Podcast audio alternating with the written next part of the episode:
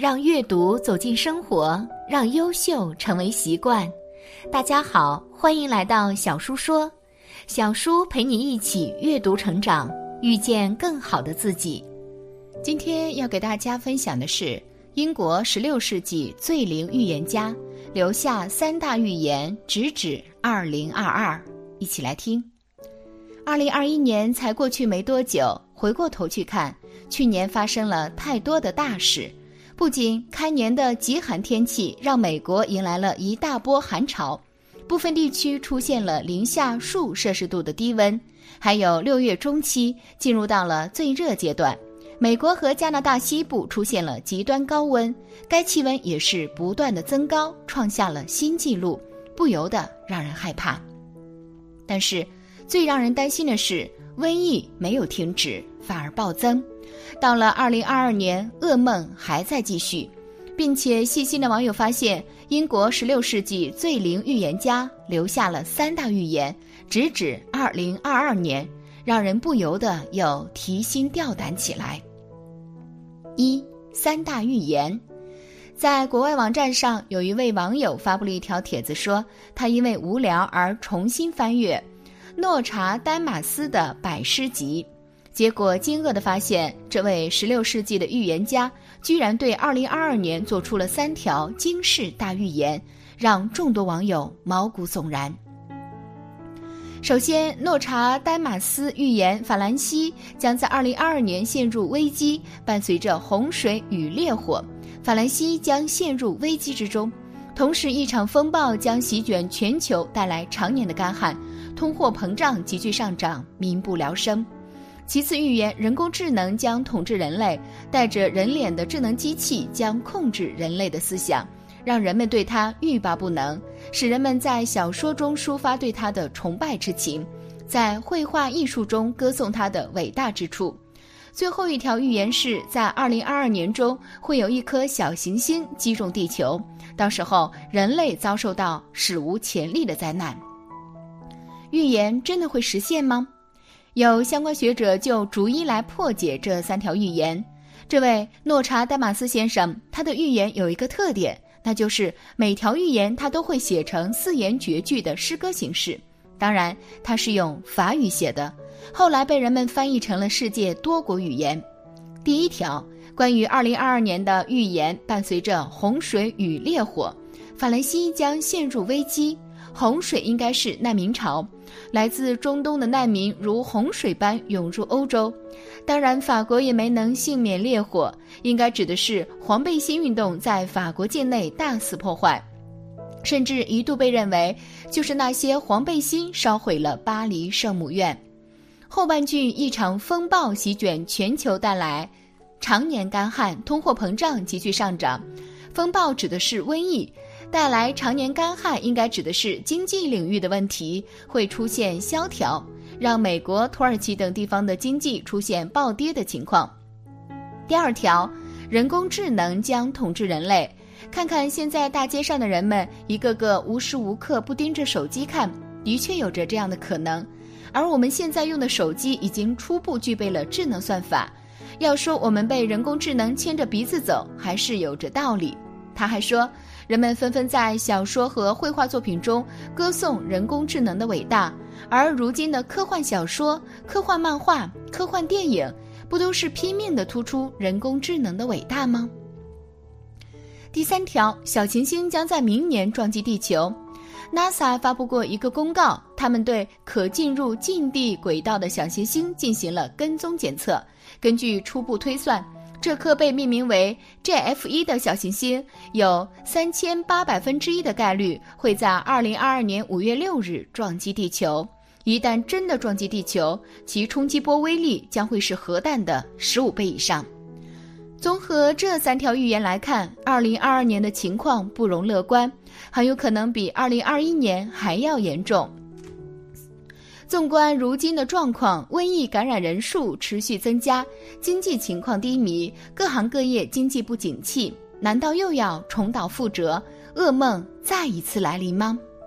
其实，从古代开始，人类经历的灾难就不在其数。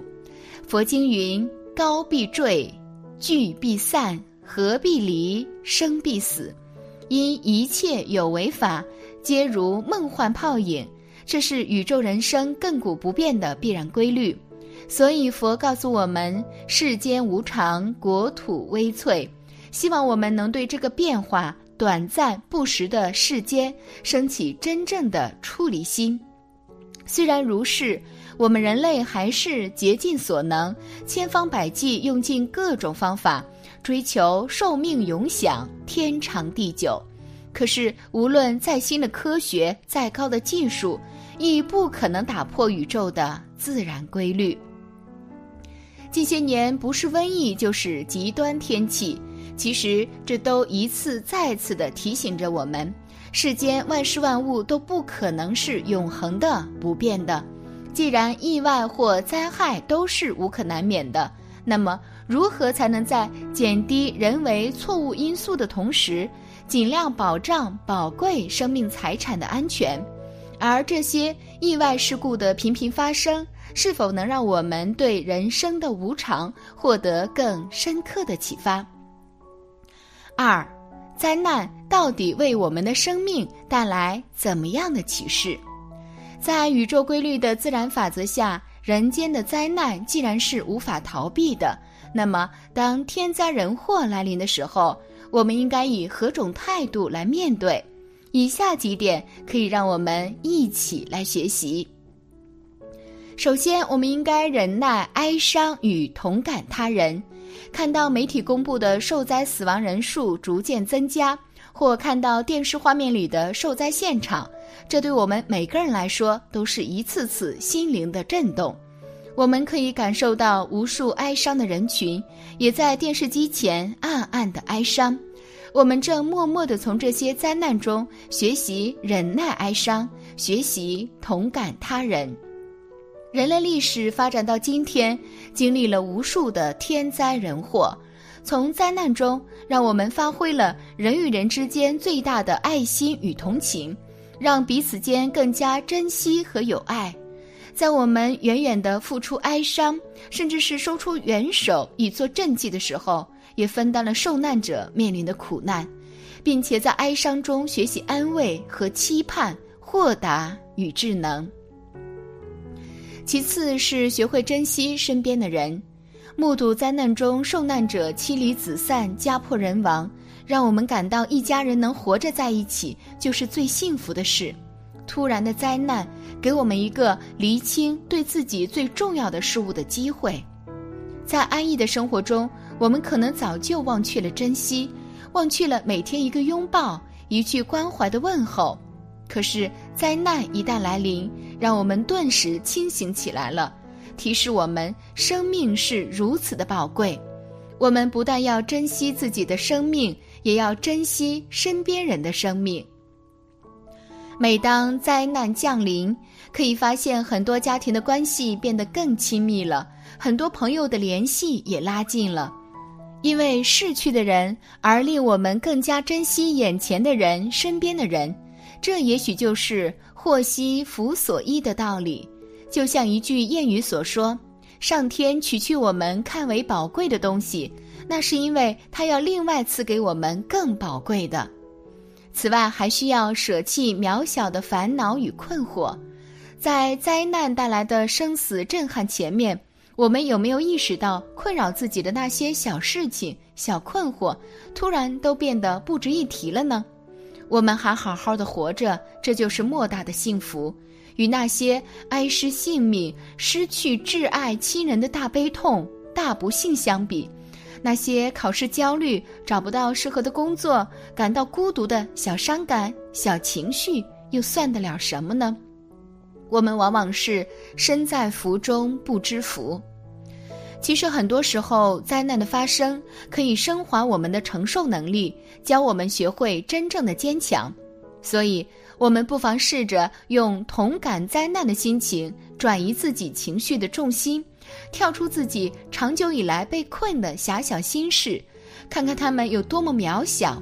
所以，灾难教会我们鄙视自己的脆弱，向灾难中的人们学习更多的坚强。最后就是从心灵出发，才是有效的援助。任何灾难发生之后，每个人所能贡献的虽然只是小小的力量，但对于灾难来说，都是一种弥补与援助。由于我们大部分人都不是受过专业救护训练的人员，毕竟无法冲到前线去救人，只能从遥远的地方用真诚的心念提供小小的帮助。但事实上，对于灾难来说，心理上的波及面往往比生理物理上的还要大。所以，我们的贡献要从心灵出发。只要对于这场灾难的重建是良性的，都无妨去做。例如捐钱、捐物资等等，这些都是非常直接的帮助。而从心灵出发的助人行为，无论帮助的大小，都是一次有效的支持。灾难有时不仅教会我们团结，还能教会我们将身比己、将心比心。有效的去培养悲天悯人的情怀，正如谚语所谓“施比受更有福”，这却是不疑的事实。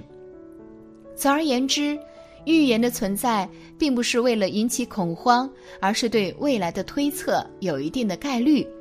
为此，人要学会未雨绸缪，做好准备。其实，灾难并不可怕，可怕的是人类安于现状。不接受佛法教育，一如既往的不想改变，这样灾难才会如期而来，造成无法估量的后果。感谢你的观看，愿你福生无量。今天的分享就到这里了，希望你能给小叔点个赞，或者留言给出你的建议，别忘了把小叔分享给你的朋友。让我们一起成为更好的自己。还没有订阅小书的朋友，一定要记得订阅哦。我们下期不见不散。